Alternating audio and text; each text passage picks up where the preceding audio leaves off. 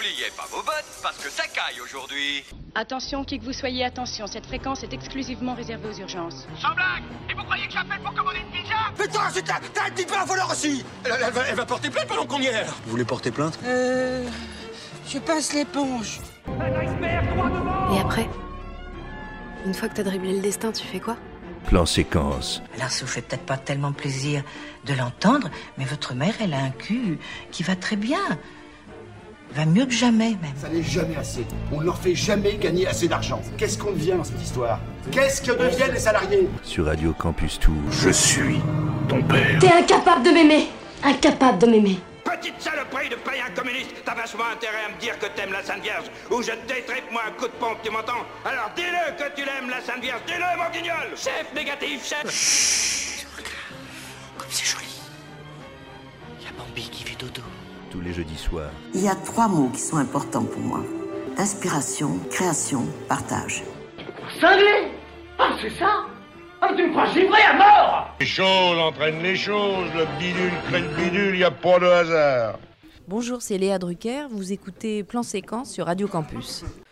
Bonsoir à tous et à toutes, vous êtes à l'antenne du 99.5 FM Radio Campus Tour, on est jeudi 5 novembre, on est confiné puisque voilà, vous le savez tous, deuxième confinement depuis, depuis vendredi dernier, on est chacun chez soi, je vais vous présenter l'équipe dans quelques instants, les cinémas sont fermés depuis euh, bah, une semaine maintenant, tout pile. Donc on est triste de ne plus pouvoir euh, retourner dans les salles euh, obscures. On pensait que ça allait plus se répéter cette fermeture du mois de mars, avril, mai, juin. Mais voilà, il faut se faire à, l'évidence, les cinémas sont, sont fermés. On est triste, mais en même temps aussi plein, plein d'espoir puisque le public commençait à revenir dans les, dans les salles obscures. Donc voilà, euh, on, va, on va attendre bien sagement. Euh, la crise sanitaire est quand même assez grave euh, pour que les cinémas soient de nouveau fermés. Donc voilà, on va prendre notre mal en patience et on va souhaiter euh, courage à tous ceux qui sont, euh, qui sont malades, tous les soignants, euh, surtout tous ceux qui doivent aussi continuer à aller travailler. Et, et, on va essayer, tant bien que mal, de vous divertir un peu en vous conseillant des films pendant ce deuxième confinement, avec aussi des, des interviews. Et, et, la chouette équipe est, est toujours là. Bonsoir Jean-Pierre. Bonsoir Solène. Tu vas bien? Bah écoute, très très bien. Confiné, une semaine, mais, euh, mais toujours amateur de cinéma. Donc, on va essayer de tenir, euh, tenir cette émission et de l'amener à bon port, comme on avait réussi à le faire pendant le premier confinement. Ouais, exactement. Et, et il y a Charles. Bonsoir, Charles. Bonsoir. Tu vas bien? Bah Oui, très bien, très bien. Et peut-être que je vais pouvoir enfin finir mes chroniques sur Carpenter dans les semaines qui viennent. Bah oui, on a hâte. euh, Voilà. Avec le nombre Voilà. de courriers qu'on avait reçus, là. euh, Bah oui, oui, je sais, ouais, ouais, euh, toutes les lettres de mes fans, euh, Ouais. Etc. Ah, la lettre de Carpenter lui-même. hein. Oui, Oui. oui, qui, mais qu'est-ce que tu fous? Ouais, Il, comment ça il attendait avec impatience le deuxième confinement pour que tu puisses finir tes, voilà, ouais, chroniques. ouais. En fait, c'est ma faute tout ça. Alors ce soir, on va vous parler, euh, on va vous passer une interview de Catherine Mellet, la nouvelle présidente des cinémas euh, studios, euh, voilà, qui parle de la fermeture des, des, des studios et des perspectives aussi euh, de- d'avenir et qu'est-ce qu'ils vont faire pendant ce deuxième, cette deuxième fermeture. Et puis euh, on parlera de la mort de Sean Connery, on vous parlera des films qu'on a aimés de, de lui. Et puis on finira euh, par, euh, par une thématique que tu peux sûrement nous présenter, Jean-Pierre, puisque c'est ton idée. Oui, et bien écoutez, puisque on repart en arrière et qu'on refait ce qu'on a déjà fait il y a quelques mois, je trouvais pertinent d'aborder les, les boucles temporelles à travers le cinéma, les films qui justement traitent de ce sujet-là. On en a quelques-uns à vous proposer dans notre petite musette. Eh bien, très bien. On... Du coup, on va passer euh, l'interview de, Catherine Mellet, et puis on, va passer une musique juste après, euh, et on, se retrouvera juste après, hein, une musique euh, Douleur et gloire, parce qu'elle elle parle de douleur et gloire à la fin, et c'est un, voilà, c'est un beau titre de film de Pedro Almodovar. Donc on s'écoute ça, et puis, euh, et puis on, se retrouve, euh, on se retrouve tout de suite après. Alors, euh, bonjour euh, Catherine Mellet, vous êtes euh, la nouvelle présidente des cinémas euh, studios. Euh, Est-ce que dans un premier temps, vous pouvez euh, raconter un peu votre parcours euh, au cinéma euh, studio? Comment vous êtes arrivé au, au cinéma studio? Alors au cinéma studio, j'ai été, euh, en fait, je suis arrivée à Tours en 1998. Euh, J'étais déjà passionnée de cinéma. Et euh, donc, euh, j'ai assez vite entendu parler de, des cinémas, les studios. Et puis, donc, je me suis présentée au cinéma et j'ai commencé comme correspondante, c'est-à-dire les bénévoles qui relaient les informations dans leur entreprise, leur univers professionnel. Et puis, lors d'une réunion de, correspondants, on a demandé des volontaires pour aller au CNP, qui est euh, l'association euh, qui, est à l'intérieur des, studios et, qui gère les débats du jeudi soir. Et donc, euh, je suis rentrée euh, dans les studios par le, Cinéma National Populaire, par l'association qui organise des débats de société. Et euh, il y a, voilà, et au bout d'un certain temps, j'ai fait aussi, j'ai été dans l'équipe du festival Désir Désir, j'ai fait un certain nombre d'animations. Et il y a cinq ans, je suis, non, quatre ans, je suis devenue trésorière. Et puis, euh, avec euh, la fin du mandat qui était couplée avec le départ de Pierre-Alexandre Moreau, eh bien, donc j'ai été élue il y a quelques semaines euh, présidente des studios, ce qui est un grand honneur pour moi. J'imagine bien. donc élue dans un contexte voilà particulier puisque voilà les, les salles ont, ont, fermé ont refermé leurs portes là depuis une semaine c'est le 29 octobre dernier quel est votre état d'esprit là voilà ça fait presque une semaine que les salles ont, ont, refermé. Comment vous avez appréhendé ça? Comment vous l'avez euh, su On l'a su le mercredi, euh, la veille hein, de la fermeture, mais comment vous avez reçu cette nouvelle, vous? Ah ben ça a été... alors on était vraiment dans l'action parce que la, la, la séquence juste avant, on, on s'est beaucoup mobilisé la semaine d'avant parce qu'il y avait le couvre-feu. Mmh. Donc, on était en pleine action euh, pour refaire euh, les plannings de présence euh, des salariés, le, toutes les grilles sur le, les, les, nouvelles, les nouveaux horaires. Donc, on était là-dedans. J'ai passé le samedi et le dimanche à côté des salariés pour rencontrer les spectateurs le, à la séance de 17 heures, qui était la dernière séance, en, leur promettant une nouvelle grille. Euh, alors, il y avait des éléments euh, qui étaient positifs parce que euh, le samedi et le dimanche à 17h, on a fait le plein avec les normes sanitaires pour justement, à Dieu les cons de, de Dupontel. On avait aussi de très bonnes entrées sur des films comme Yalda. Et puis, on commençait à entendre parler de rumeurs, euh, peut-être qu'il allait y avoir un couvre-feu à 19h ou alors euh, un confinement le week-end. Et puis c'est arrivé assez vite où on a tout arrêté. C'est quand même une déception. c'est vrai. Alors on comprend euh, l'enjeu qu'il peut y avoir sanitaire. C'est vrai que, que pour nous, c'est un coup d'arrêt. Euh, après une période de déconfinement où euh, l'été a été quand même calme, même si on avait des très beaux films, il nous manquait un, certain nombre de films euh, dits arrêt essai porteurs, parce que justement, nous vivons une période difficile avec les distributeurs qui savent plus eux-mêmes s'ils doivent sortir ou pas sortir leurs leur films. Euh, sachant qu'on les pousse, nous, distributeurs, euh, exploitants, à sortir les films, parce que si, si on n'arrive pas à faire revenir les, les, spectateurs dans les salles, ils ne pourront pas distribuer leurs films. Alors c'est vrai que nous, euh, septembre et surtout octobre, même avec des, un nombre de places réduites, on commençait à, à, remonter.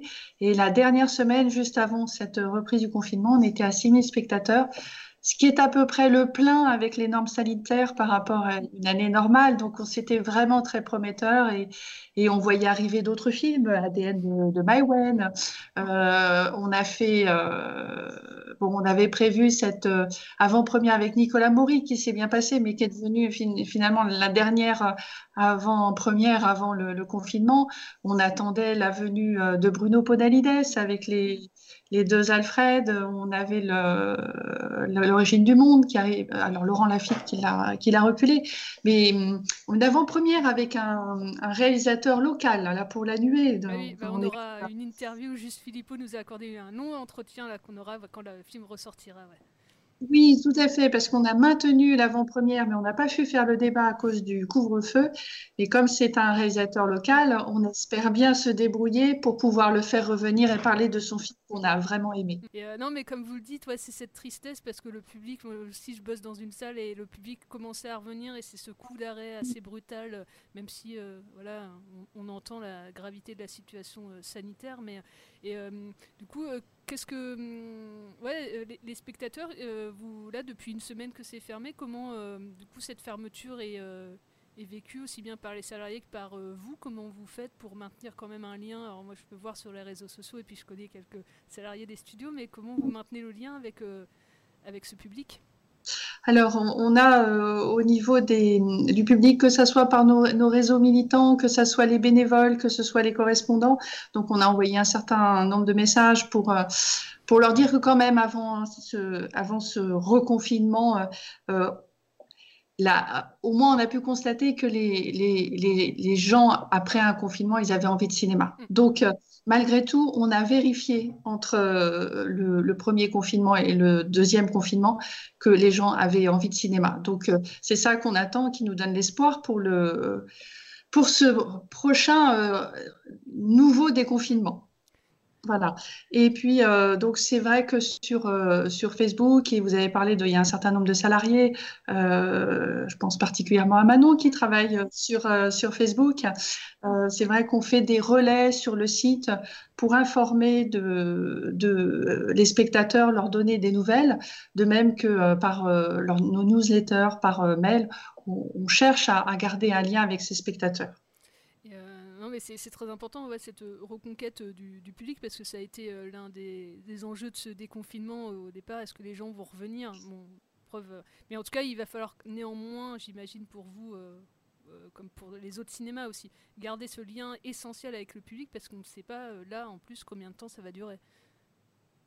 Non, effectivement, là, on sait que on nous a dit jusqu'à tout début décembre euh, maintenant, on est très prudent. Euh, on sait que ça peut encore, euh, encore durer un mois. donc là, on, est dans une phase où on s'organise, où il faut déjà travailler avec les distributeurs pour savoir quels vont, pour qu'ils nous donnent de la visibilité sur les sorties et puis sur les films qu'on va garder, parce que ce, la, distribution d'Albert Dupontel, par exemple, elle n'est pas terminée. Euh, et, effectivement, on a besoin après de, reprendre contact par nos réseaux euh, de façon euh, vous nous aidez aussi à, garder contact avec ces spectateurs. donc, on cherchera effectivement par les médias, par Internet, par les réseaux sociaux, voire par courrier, par le réseau de nos abonnés, parce que c'est vraiment un réseau très important pour nous à garder ce contact. Et puis, ce qui nous fait aussi beaucoup tenir et, ça, c'est quelque chose qui nous avait beaucoup, beaucoup touché, que ce soit les salariés ou les bénévoles, c'est que le premier jour du, déconfinement, on avait fait euh, un des meilleurs résultats de toutes les salles françaises. Euh, et de se retrouver avec, euh, je ne sais plus si c'était 500, 800 personnes qui venaient. Moi, j'étais là le matin pour, à la séance de 11 heures parce qu'on avait étendu les séances à 11 heures. ça donnait vraiment, vraiment du baume au cœur c'est vrai. Euh, et, et, l'autre cheval aussi de bataille, euh, que les, euh, en tout cas les cinémas veulent se faire entendre par rapport à ça, c'est les séances scolaires, parce qu'on ne le dit peut-être pas assez, mais l'importance de toute l'éducation et dispositifs scolaires dans les salles, notamment comme les studios, tout le réseau RSC en fait, et l'importance des séances scolaires, et qui devait commencer là. Hein, vous avez cité Manon, mais Manon, elle s'occupe de, ces dispositifs scolaires au studio. Et euh, donc, voilà l'importance de ça. Et je sais que voilà, il y a eu, euh, je crois, l'assemblée générale de la DRC là, euh, hier ou avant-hier, où il rappelait l'importance de ça. Et, en tout cas, je sais que c'est pas, il lâche pas l'affaire pour que les, ces séances scolaires puissent néanmoins avoir lieu pendant cette période de confinement.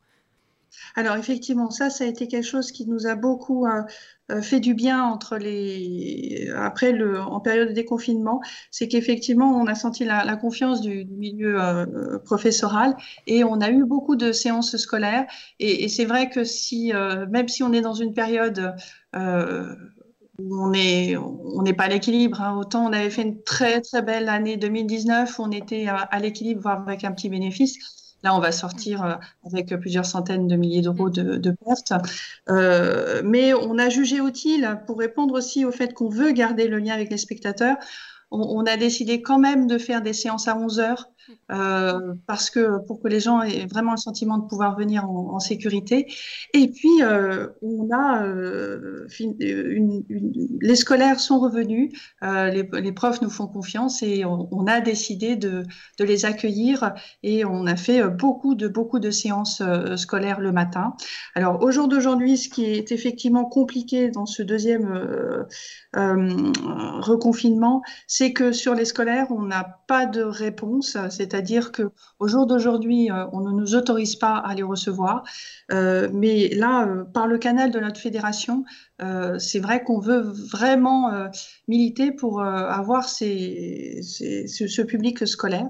Alors on sait que de l'autre côté, ils, ont des contraintes nouvelles sur les bus, sur les, le fait de ne pas mélanger des classes. ceci dit, nous, on est prêt à, étendre les salles, à les recevoir école par école, parce que vraiment, on veut être digne de la confiance du milieu scolaire, et puis aussi parce que notre mission, c'est aussi d'apporter le cinéma à ses enfants. C'est ça, c'est ça. Non, il faut, faut bien le, le, mentionner, le préciser, et puis dire aussi que les salles de cinéma ne se font pas d'argent sur ces séances-là aussi. Hein. C'est vraiment un, un, service public là-dedans hein, aussi. De, oui, ça c'est vraiment la mission de, de, des studios en tant que que cinéma de proximité. Enfin, en tout cas, on a eu aussi beaucoup de personnes qui spontanément nous ont dit que les studios, c'était important pour eux. Et ça, c'est autant de messages. On a même eu des dons. Euh, c'est quelque chose qui, voilà, c'est des gestes pour montrer que euh, on est important pour une, une partie du public tourangeau. C'est un bien de première nécessité, le, le cinéma. je, je, vous renvoie oui. à la très belle chronique de Thomas Croisière sur France Inter euh, en début de semaine sur les films de sa vie, là, qui était très belle. Euh, ouais, du coup, bah, on a hâte, nous, que ça rouvre. Hein. Nous, c'est un peu notre deuxième maison aussi, les cinémas studios ici dans l'équipe. Donc, euh, bon, on a, hâte. Euh, je sais pas si. Vous êtes abonné aussi, on peut le préciser, en ces temps de confinement, parce qu'on regarde néanmoins des films sur, sur Internet ou sur le DVD Tech, mais euh, vous êtes abonné à la, euh, au site La Toile, on peut peut-être repréciser ce que c'est, euh, peut-être pour les auditeurs qui ne connaissent pas, on peut voir des films en ligne, je crois. Oui, tout à fait. C'est un, c'est un service qui est sur le site internet. c'est donc un, un, un service cinéphilique dans le sens que ça permet chaque, chaque mois, vous avez une sélection de, de cinéastes qui, ont leur film euh, donc en, cours de, distribution et euh, on propose d'aller voir les anciens films euh, de ces réalisateurs. Voilà, donc c'est un, c'est un dispositif qui est sur le site internet. Voilà, et qui permet donc d'aller d'aller voir ces films et d'approfondir dans le cinéma de patrimoine sur des réalisateurs actuels. Eh ben, très bien. Alors peut-être une dernière question. Alors je vous avais pas prévenu sur celle-là, mais si euh, on devait rattraper un film pendant ce confinement, euh, que ce soit sur euh, par DVD ou par un lien, vous nous conseillez quoi là en ce moment de, de, regarder, de rattraper un film que vous aimez bien et.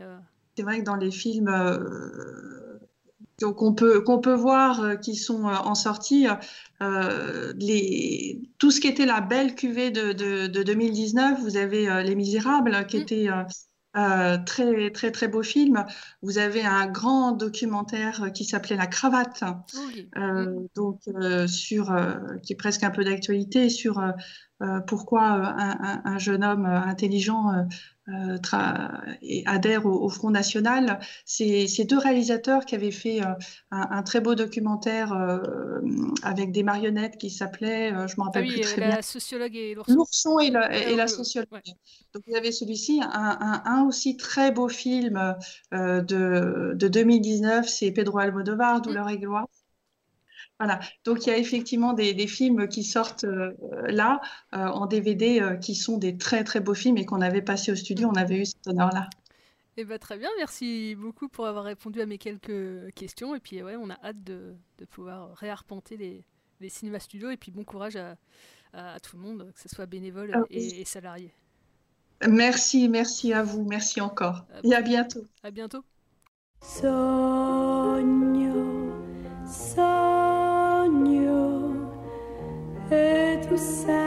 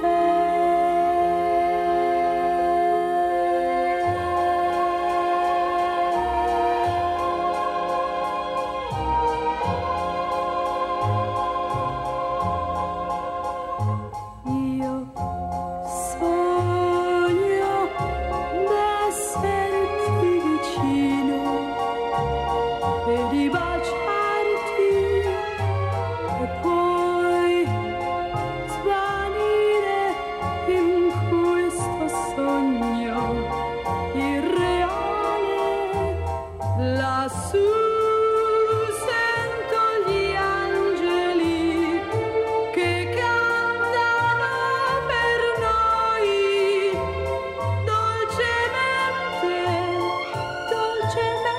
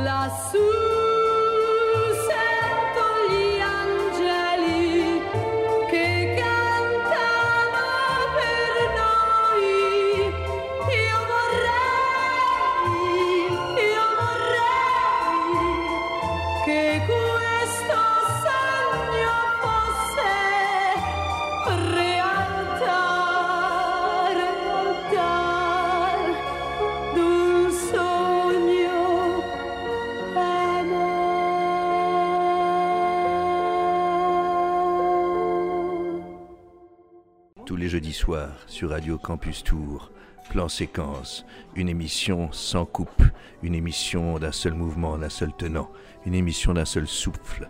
Plan Séquence, une émission qui glisse, une émission qui chemine lentement, d'abord dans les oreilles, puis dans les cœurs et les âmes, sur Radio Francus.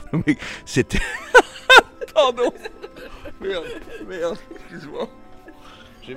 De retour euh, sur euh, Radio Campus Tour, voilà, vous avez pu entendre Catherine euh, Mellet euh, à, à l'antenne, et puis la musique de Mina euh, Sinfonia dans Douleur et gloire de Pedro Almodovar. Et tout de suite, on va parler du plus célèbre des James Bond qui nous a quittés à l'âge de 90 ans le week-end dernier. J'ai nommé Sean Connery.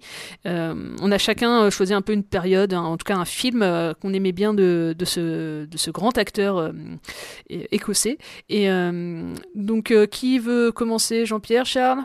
Ne vous battez Allez, pas. Jean-Pierre. Allez, Jean-Pierre. Allez. Alors moi, c'est j'ai choisi un des nombreux films de Sean Connery que, que j'aime bien, hein, mais je voulais euh, ben, parler d'un film un peu pivot dans sa carrière, un film qui date de 1986, signé par un réalisateur français, Jean-Jacques Hano. Je vais vous parler du Nom de la Rose, un drame historique cofinancé par la France, l'Italie et l'Allemagne, qui est l'adaptation cinématographique du roman du même nom d'Umberto Eco, qui était sorti au début des années 80. Alors il a pris quelques libertés hein, dans l'adaptation, mais euh, ça retranscrit un petit peu l'esprit du roman. De quoi traite le film? Ce sont des événements troublants, très graves, qui se déroulent dans une abbaye bénédictine qui est située au nord de l'Italie, entre la Provence et la Ligurie, en 1327. En effet, certains moines sont retrouvés là suite à une mort mystérieuse, sans qu'aucune explication plausible ne puisse être avancée. Afin d'élucider le mystère, l'abbé fait alors appel au service d'un franciscain ex-inquisiteur, Guillaume de Baskerville. Quelques temps plus tard, il débarque dans les lieux sinistres accompagné d'un jeune novice, Atso von Molk.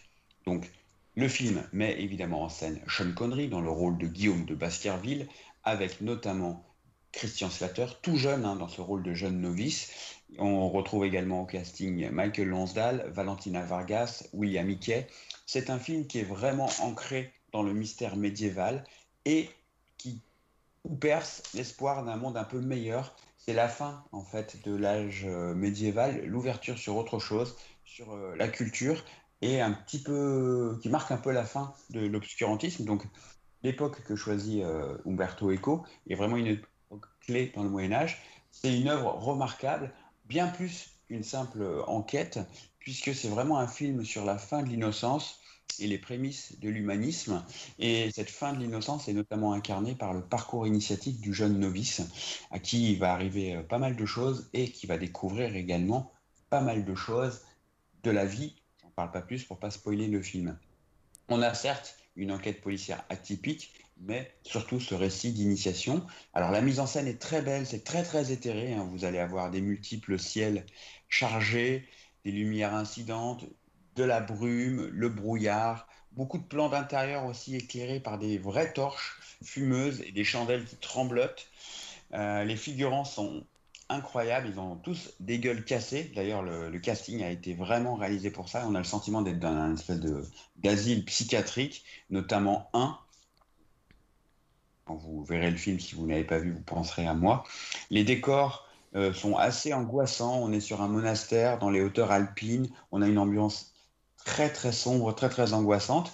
Une caméra qui est toujours au plus près des personnages, avec un Sean Connery impérial de placidité et de classe. Probablement l'un de ses meilleurs rôles.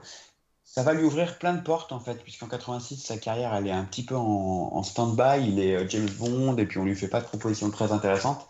Grâce à ça, on va voir ce qu'il est capable d'incarner et il va se retrouver euh, dans d'autres films de type, euh, ben, évidemment, Indiana Jones, mais aussi le, Highlander. Voilà. Et on a à la fois cette classe et cette placidité de Sean Connery qui est confrontée à euh, le regard complètement stupéfait en permanence de Christian Slater, tout jeune. D'ailleurs, pour la petite anecdote, Christian Slater a le rôle parce qu'en fait, il est le fils de l'accessoiriste. Sa mère est accessoiriste sur le film, donc elle propose à la directrice de casting ben, son petit gosse parce qu'ils ont du mal à trouver un acteur. Et là, euh, ça fonctionne, donc le voilà grâce à ça.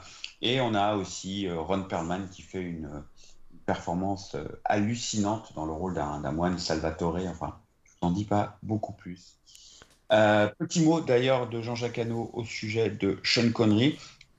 Euh, dit à son sujet, j'ai adoré travailler avec lui parce que c'est vraiment une Rolls à l'ancienne. Il est d'une précision diabolique. Ce qu'il aime, c'est qu'on le dirige au millimètre en lui disant tu fais deux pas vers l'écritoire, tu prends tes lunettes, tu les mets à un pouce écart du bout de ton nez, un peu plus bas que le niveau, tu marques une pause d'une seconde et demie. Quand on fonctionne comme ça avec lui, il est merveilleux. Et du coup, j'ai passé un tournage merveilleux avec Sean Connery. J'ai terminé. Et, et le- film n'a pas obtenu le- l'Oscar du meilleur film étranger? Non, César. César, pardon. Ah mince. 1987. Merci de me rappeler à l'ordre, Solène. Oh, je me suis trompé hein, en plus. Euh, euh, et, Charles, toi, tu as, tu, as choisi euh, un, film aussi. Oui, oui, tout à fait. Vous savez, moi, j'ai- j'aime bien les. Il y a des thèmes que j'aime bien au cinéma. Par exemple, j'aime beaucoup les, films de requins. Alors, parfois, j'ai des périodes où je regarde plein de films de requins à la suite. Et j'ai aussi un petit crush pour les films de sous-marins. Et dont l'un des meilleurs est celui dont je vais vous parler, la poursuite d'Octobre Rouge. Euh, donc, un film de 1990, réalisé par, John McTiernan. euh, connu entre autres pour avoir réalisé euh, Piège de cristal, Last Action Hero et plein d'autres films d'action du genre dans les années 90. Donc à la poursuite d'Octobre Rouge, ça se passe en 1984. Euh, le- le- L'URSS lance un sous-marin de concept révolutionnaire et euh, donc tous les services secrets euh, am- américains euh, sont un peu flippés de, cette nouvelle. Et ce sous-marin donc aux commandes du, capitaine Ramius, joué par Sean Connery. Avec en second Sam Neill aussi au casting et Alec Baldwin qui jouera le rôle de Jack Ryan. Parce que donc Octobre Rouge est l'adaptation d'un roman de Tom Clancy, très connu donc pour cette série de, de, romans avec le personnage Jack Ryan, qui est aussi adapté en jeu vidéo, en série télé. euh, enfin, c'est assez impressionnant le, nombre de films euh, adaptés de, de- de- des livres de Tom Clancy. Et, euh, donc voilà, le, capitaine Ramius, interprété par Sean Connery, va prendre le contrôle de, de, ce sous-marin et de, son propre, euh, de sa propre initiative, l'envoyer vers les États-Unis. Donc c'est un peu la panique parce qu'on bah, ne sait pas s'il veut euh, faire une attaque, euh, lancer, faire une attaque vers les, les- les États-Unis, etc. Donc voilà, Jack Ryan va être choisi pour, pour aller à sa rencontre et, négocier avec Sean Connery. Donc un film d'action, thriller, un peu sorte de, de film policier entre guillemets à bord d'un sous-marin. C'est un peu difficile à classer en fait, hein. et, euh, mais c'est vraiment un film excellent euh, que j'aime beaucoup. que J'ai revu il y, a, pas très longtemps encore et qui marche très bien. euh. Donc, euh, l'an dernier, on a vu quoi en, film de sous-marin? On a vu euh, Le Chant du Loup. Ouais. qui était, qui était très bien. Si vous avez aimé Le Chant du Loup, euh, regardez à la poursuite d'Octobre Rouge. C'est un excellent film de sous-marin.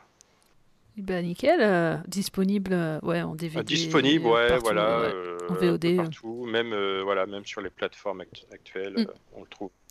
Et ben nickel. Euh, moi, je voulais vous parler de, de sa période euh, avec euh, un grand réalisateur américain qui s'appelle euh, qui s'appelait euh, Sidney Lumet. Et, euh, déjà parce que j'aime beaucoup euh, le cinéma de Sidney Lumet, mais euh, aussi parce qu'à chaque fois qu'il a collaboré avec lui, c'était un peu pour se démarquer euh, du, de l'image qu'il avait avant, notamment l'image de, James Bond. Il voulait se démarquer un, peu de ça, ne pas être catalogué dans, dans, dans cette image-là toute- toute sa vie. Et sa première collaboration avec, avec Sidney Lumet, c'était en 65 avec La colline des hommes perdus. Et c'est lui qui est allé chercher. Sidney Lumet pour, euh, pour adapter euh, ce récit de Ray euh, Gibbs. C'est vraiment un projet de, Sean Connery. quoi. C'est pas Sidney Lumet qui allé chercher, c'est vraiment l'inverse. Donc ça, ça prouve voilà, qu'il voulait à, tout prix bah, voilà, faire un, rôle un peu à contre-emploi. Et d'ailleurs, ça, lui a- ça lui a réussi, ce, ce, ce rôle-là. Et c'est une histoire assez terrible. euh, Sidney Lumet, il a rarement fait des comédies, euh, si ce n'est jamais. Donc euh, c'est une histoire qui se déroule de- durant la Seconde Guerre mondiale en Afrique du Nord dans un camp de, détention. Donc euh, Sean Connery euh, joue un, un soldat euh, prisonnier qui va devoir euh, subir euh, un peu les pires atrocités. En tout cas, il y a des tortionnaires qui qui prennent un malin plaisir à, le, torturer, alors pas forcément avec des, des, tortures comme euh, on pourrait se l'imaginer, euh, c'est-à-dire, euh, je sais pas, électrocution, tout ça, non, c'est beaucoup encore plus vicieux que, que ça, c'est sur du plus long terme même. C'est euh, Par exemple, il y a une, ça c'est même pas par exemple, c'est le film, hein, c'est la colline, du coup, il y a une colline qui a été fabriquée pour le film, une immense colline de 10 mètres, et en fait, les, les soldats sont contraints sous un soleil de plomb de gravir cette colline, de la descendre indéfiniment, jusqu'à temps qu'ils tombent euh, littéralement de fatigue, euh, si ce n'est d'insolation, euh, parce que c'est sous une chaleur de plomb. Et, euh, et les tortionnaires, les soldats, enfin les, hauts gradés prennent un, malin plaisir à les regarder souffrir euh, de cette euh, violence physique et psychique. Et, euh, et Sidney Lumet, euh, voilà, filme bien le- la, sueur sur les, sur les visages, le- l'effondrement, euh, l'avilissement de, ces êtres-là, les regards perdus aussi de ces hommes qui savent pas vraiment dans quel, comment ils vont sortir de tout ça. Et c'est un récit antimilitariste qui, charge évidemment l'armée dans le film et qui montre la, la folie, euh, la folie des hommes. Et Sean Connery qui joue un soldat du coup euh, Joe Roberts, euh, est le plus téméraire, le plus robuste aussi, parce que lui il veut pas, il veut, pas du tout craquer, il veut, euh, il veut pas faillir. Et il est vraiment d'une justesse, je trouve, dans, tous les plans. Euh, il a, il, a une moustache d'ailleurs pour le pour l'occasion qu'il n'avait pas dans dans ses dans James Bond. Et euh, et voilà, je, en tout cas, il est visible euh, mince sur euh, sur Malca- euh, sur Canal le réseau VOD de, Canal et puis il est disponible en, DVD euh, aussi. Il a une restauration il y a plusieurs années euh, euh, en, numérique. Et, euh, voilà. Et l'autre film de Ciné Lumet moi que je vous encourage à, voir c'est The Offense qui avait euh, voilà réalisé en 1972 pareil euh, Sean Connery avait voulu un peu se démarquer de son image en, jouant un rôle euh, très très noir, euh, à la limite de la folie.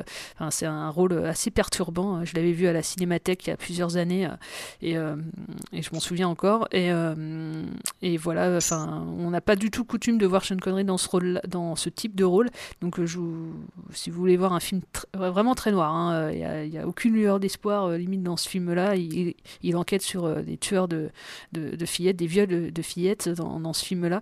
Et, euh, et encore une fois, l'initiative du film, euh, Sean Connery euh, avec Sidney Lumet. Donc il a fait aussi le crime de l'Orient Express. Ils ont collaboré plusieurs fois ensemble, hein, mais, mais, mais voilà, disponible assez facilement aussi. Vous pouvez les voir. The Offense a été mince, introuvable pendant des années, mais maintenant c'est bon, vous pouvez le voir assez facilement en DVD et, en VOD. Donc, donc voilà pour les deux films. euh. Et peut-être qu'on peut finir euh, aussi ce. on- pour, vous, pour vous dire. Pour. Comment? Pardon, vas-y, excuse-moi. non je mais, t'ai juste, coupé, euh. non, mais juste pour euh, peut-être euh, fi- finir sur euh, Sean Connery, resituer aussi le, le contexte dans lequel il a dit certaines interviews qu'on qu'on ressurgit Oui, oui. voilà, à, à l'occasion de sa, de sa disparition. Et je sais pas si tu veux en parler, Charles, juste qu'on ait un mot, on va pas en faire non plus beaucoup, mais... Oui, bah, parce qu'effectivement, dans les, dans les années 60, parce que pour revenir un petit peu vite fait, il a, il a, il a commencé sa carrière dans- en 55. Et c'est vraiment le premier James Bond en 63 qui l'a fait, l'a fait propulser sa, sa carrière. Mm. Il a déjà fait quand même une bonne dizaine de films avant. Euh, et donc, effectivement, euh, à l'époque, voilà, dans une interview qui est ressortie euh, au moment de sa mort, bah, il a des propos vraiment plus que misogynes, en fait, où euh, pour lui, euh, il ne voyait pas le problème de, de- de frapper une femme, etc., si elle le méritait, blablabla. Euh, donc voilà, des, des propos pas, pas défendables, en fait, aujourd'hui, mais c'est vrai que donc euh, il y a- y a y a beaucoup de gens qui, qui en parlent actuellement. C'est quand même important aussi de remettre ça dans son contexte, parce que c'est vrai qu'aujourd'hui, souvent, là, quand on, on reprend des, des- des extraits, des- on- là, on nous a juste livré la, la phrase choc qu'il a dit, mais sans parler euh, bah, quel était, dans, dans quel contexte il a dit ça, etc. Euh, donc, euh, donc oui, on était quand même dans les années 60. Et à l'époque, euh, ah oui, voilà, il y a le machisme, euh, la misogynie, c'était euh, c'était assez courant. Je pense que tous les, les hommes, les autres acteurs de cette époque euh, pensaient à peu près la même chose. Donc là, effectivement, c'est un peu quand même à, à remettre dans, dans Mm. son contexte. Ça se Ouais, défend pas, que- mais ça s'explique. on va Il y a dire. deux Voilà, choses. oui. C'est facile de revisiter l'histoire en y appliquant les standards de maintenant. Et surtout, n'oubliez pas, n'oublions pas qu'il incarnait quand même James Bond, qui était l'incarnation du machisme absolu. Qui nous dit qu'il n'est pas non plus dans un espèce de promo aussi. euh, voilà, donc après, euh, je, cautionne absolument pas ces propos, mais euh, c'est un peu facile, je dirais, de, de- de réécrire l'histoire euh, en, Ouais, ouais. en- Tout à fait, ouais. Moi, le premier, hein, quand j'ai lu le truc, je me suis dit, euh, oh là, le con et tout. Bon, oui, je pense toujours ça. Mais après, je me suis dit, oui, bon, c'est pas. à- faut, faut remettre ça dans le contexte, c'est pas à comparer aux affaires Polanski, euh, et, et- ou comment il s'appelle le producteur aussi, là, Weinstein, Weinstein. etc., qui, qui sont, euh, qui sont vraiment très, très différentes, quoi, et, et très graves. Si vous voulez rire un petit peu, en 73, euh, il y a un film qu'il a réalisé avec John Borman qui s'appelle Zardoz et qui est euh, un- ouais, une petite pépite que Charles adore. Oui, voilà. Si vous tapez Sean Connery sur Google, vous, voyez, vous verrez une photo de lui avec un slip rouge et une sorte de combinaison euh, vraiment absurde. C'est ce film. Oui, voilà, c'est ça. c'est Borat, version Sean Connery. Et, et ben voilà, de toute façon, euh, vous tapez euh, Sean Connery effectivement sur, euh, sur internet, vous aurez plein d'autres infos. euh, Plein d'autres voilà. infos sur sa vie, Mm. etc. Ouais. Son site internet, je viens de regarder, il est un peu ridicule. hein. La, page de présentation, je vous invite à, à regard- à aller sur seanconnery.com. C'est kitsch possible. Hein. Ça lui rend pas honneur du tout. Ah, j'ose pas du tout y aller. Euh, on, on va se passer une, le- la musique originale de James Bond, et puis, euh, et puis on se retrouvera dans, quelques minutes.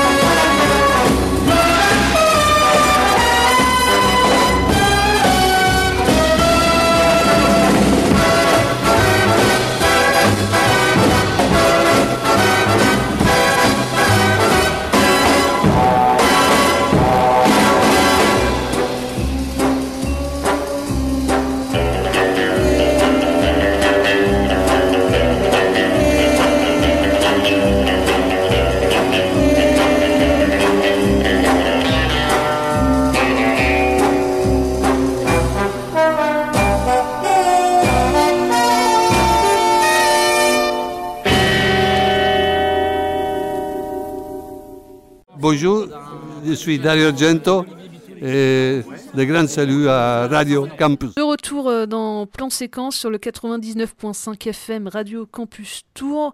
Euh, après avoir parlé de, voilà, de la mort de Sean Connery, on, va parler. euh, la thématique euh, de la semaine a été choisie par. par Jean-Pierre sur les failles spatio-temporelles.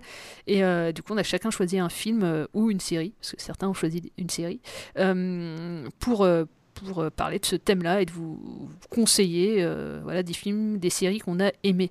Euh, Charles, tu veux commencer? Je crois que tu as choisi une série, toi. Oui, tout à fait. J'ai choisi une série qui s'appelle euh, Undone, hein, qui est disponible actuellement sur Amazon Prime. Et qui. alors, une- c'est une, une mini-série de 8 épisodes. Et donc, c'est l'histoire de Alma, une jeune femme donc, de 28 ans, qui, euh, dont le père est mort quand elle était euh, enfant et qui va survivre à un grave euh, accident de voiture. Et à partir de cet accident, elle va commencer à revoir des apparitions de, son père qui vient lui parler et qui va lui apprendre à, gérer, enfin, à voyager dans le temps pour, pour qu'elle puisse découvrir les vérités sur la mort de son père élucider euh, cette affaire. Donc, euh, une série euh, assez originale, donc avec beaucoup d'histoires de gestion du temps. C'est assez, assez barré. hein, On n'est pas du tout dans un truc genre retour vers le futur, etc. hein, la gestion du temps dans, cette série est, est assez, assez étrange. Je vous laisserai découvrir ça. Des- Alors au, au casting, on a donc euh, Rosas Salazar dans le rôle de Alma et plus connu Bob Odenkirk euh, dans le rôle de, de- de son père, qui euh, vous connaissez, c'est l'acteur qui joue dans Better Call Saul, c'est lui qui, qui joue l'avocat dans Breaking Bad.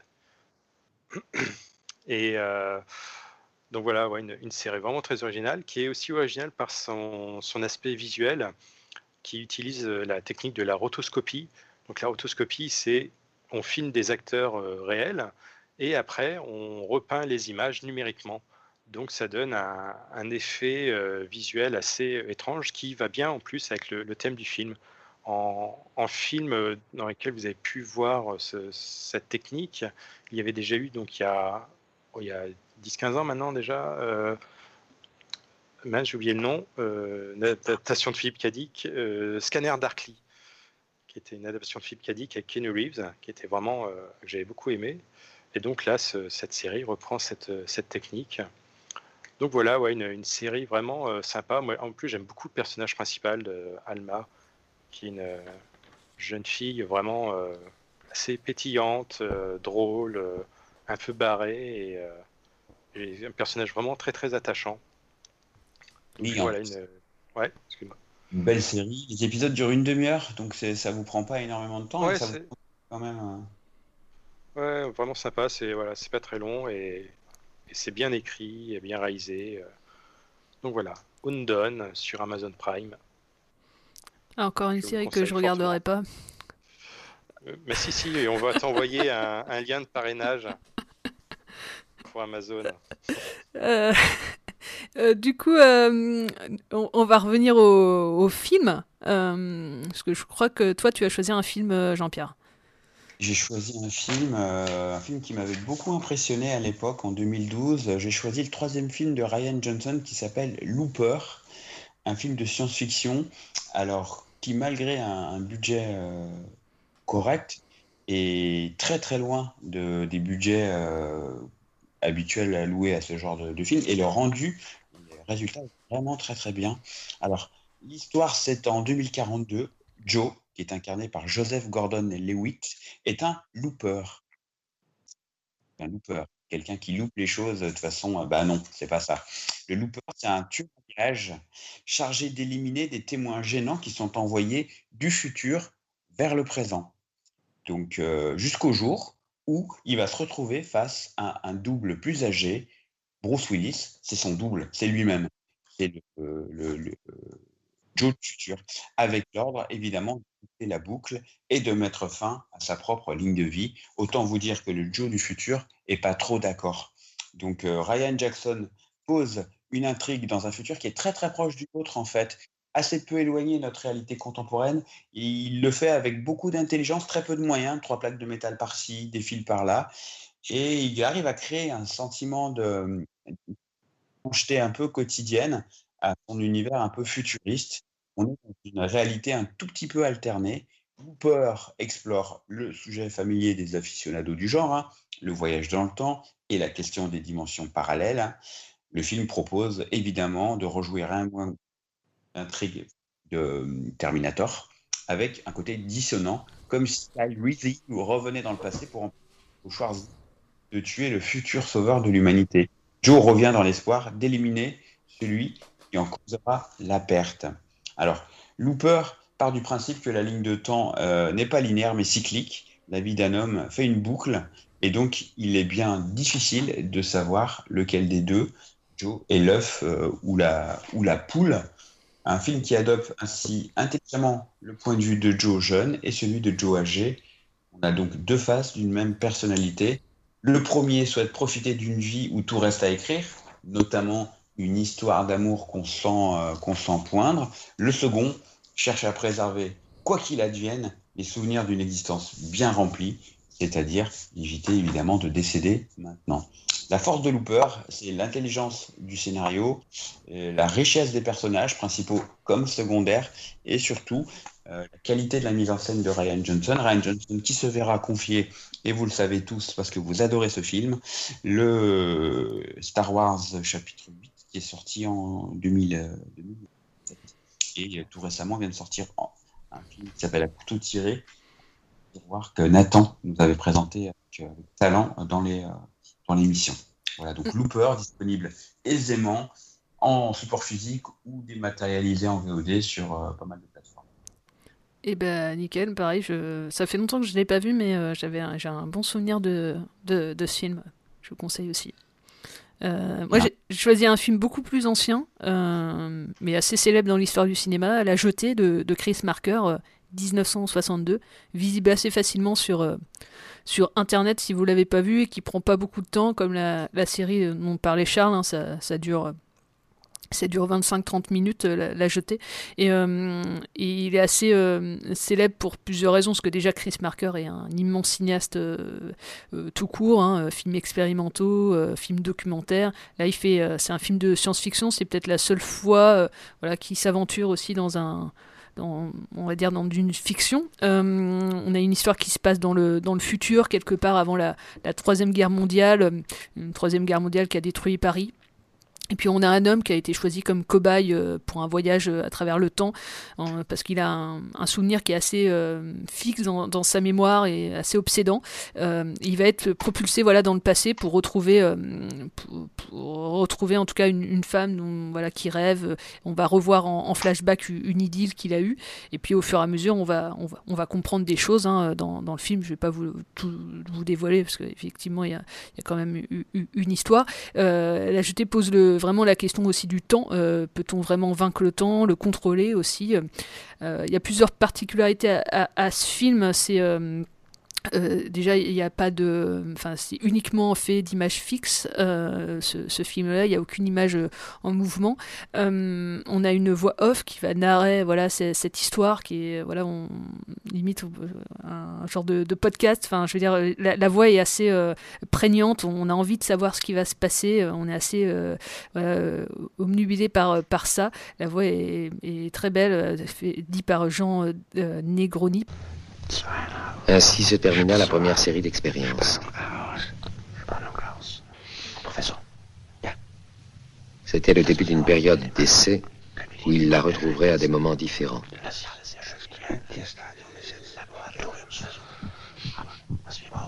Quelquefois, il la retrouve devant leur signe.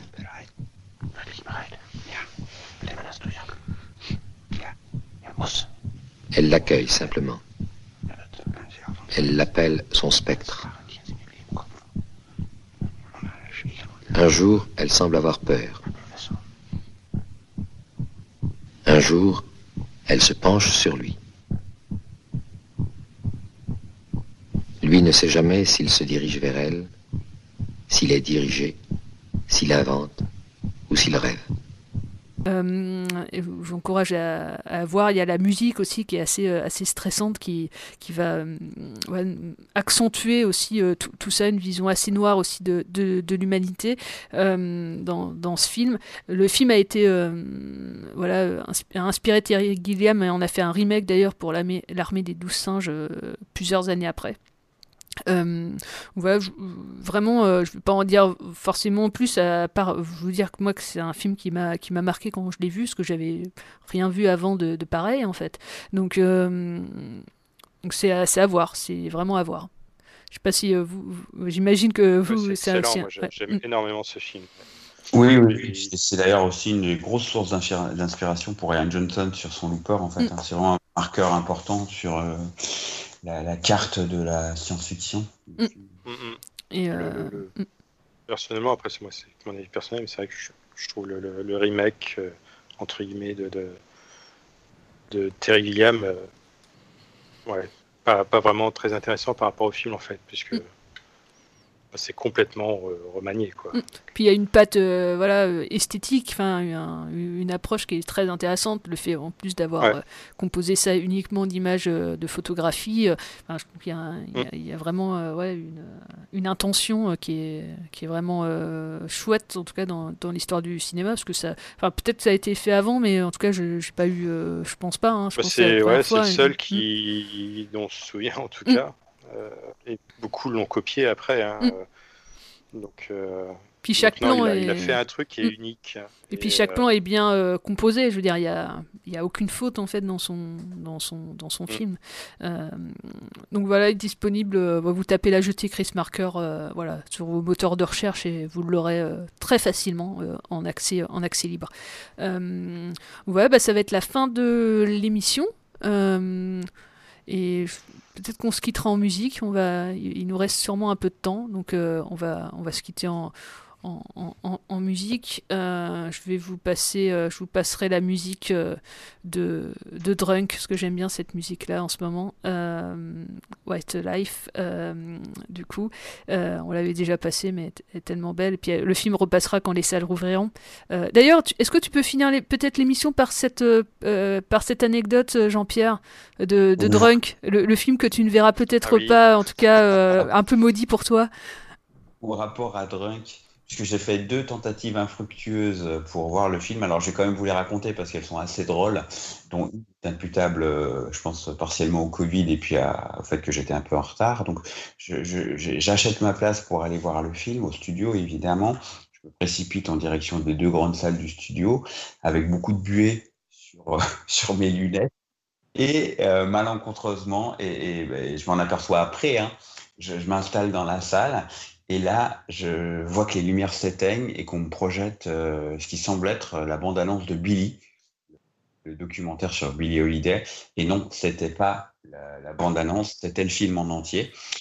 Malheureusement pour moi, j'étais encadré par deux personnes, donc j'ai vu le film. Bon, après, je suis pas fan de Billy Holiday, mais, je me suis dit, bon, les salles de cinéma vont fermer. Jeudi dernier, je me précipite à l'info que je prends sur Internet à 10h30, une séance de drunk au studio. Bing, j'y vais. Eh ben non, la séance est à 16h45 et je serai pas. Donc je peux pas voir le film. Du coup, je vais voir ADN à la place, qui est quand même ben, assez moyen de mon point de vue. Oui, euh, je te rejoins. euh, même, euh, je trouve que t'es gentil quand tu dis moyen. Euh, Oui. enfin, bon, c'est un avis. Après, je... bon, on en reparlera quand, euh, quand les salles rouvriront de ce moment de, ce film-là. Mais euh. Je vais pas, je vais pas m'étendre sur le sujet parce Mm. que je pense que le film a besoin de soutien. Mais voilà, oui, bien sûr. oui. Mm. Et, et je ne peux pas m'empêcher d'être un brin frustré de me dire que ma dernière expérience cinématographique en salle de cinéma, c'est ADN. Euh, je pense que ma première euh, expérience cinématographique en salle à la réouverture, ce sera Drunk. Oui, je- oui. c'est. Euh, moi, le dernier film que j'ai projeté s'appelle Ailleurs. Donc, je, je trouve que c'est c'est un beau clin d'œil aussi avec ce qui se passe euh, actuellement. Euh, et, euh, et sinon, le dernier film vraiment que j'ai vu, c'était c'est Calamity, ouais. Euh, que j'ai revu même. Euh, et ben voilà. Charles, quel est le film que tu as projeté C'est- Le dernier film, c'est Ailleurs, ouais. C'est Ailleurs que j'ai projeté. Moi, c'est Calamity. Ouais. Mm. Charles, Que c'est je n'ai pas pu voir. Ouais. Mais pareil, qu'il repassera Calamity. il y avait trop de monde dans la salle. Oui, bah oui, j'espère. Ouais, il a très bien marché Calamity. Et je pense qu'il re- c'est sûr qu'il repassera à la, à la réouverture. Euh, et ben voilà, c'est la fin de l'émission. Euh, on espère que ça vous a plu. Euh, surtout restez chez vous, hein, euh, portez-vous bien. Et puis, euh, et puis voilà, euh, on espère juste que vous allez bien. Et puis, euh, et puis Regardez euh, regardez des films. Cinéma, ouais, Mm. c'est ça. Il y a, il y a- il y a plein de- d'initiatives intéressantes. Il y a, il y a France 2 qui met Mm. euh, à disposition gratuitement plein de premiers films Ouais. sur son site. Enfin, vous avez plein Arte de moyens aussi, euh, ouais. euh, sans sortir euh, le moindre euh, euro. Ouais, la Cinétech aussi, ils ont mis en, en ligne euh, plein de films là, euh, gra- gratuitement aussi. Euh, donc, euh, ouais, vraiment, euh, allez-y quoi. Ouais. Et ben voilà, à la semaine prochaine. Ciao! Ciao, ciao.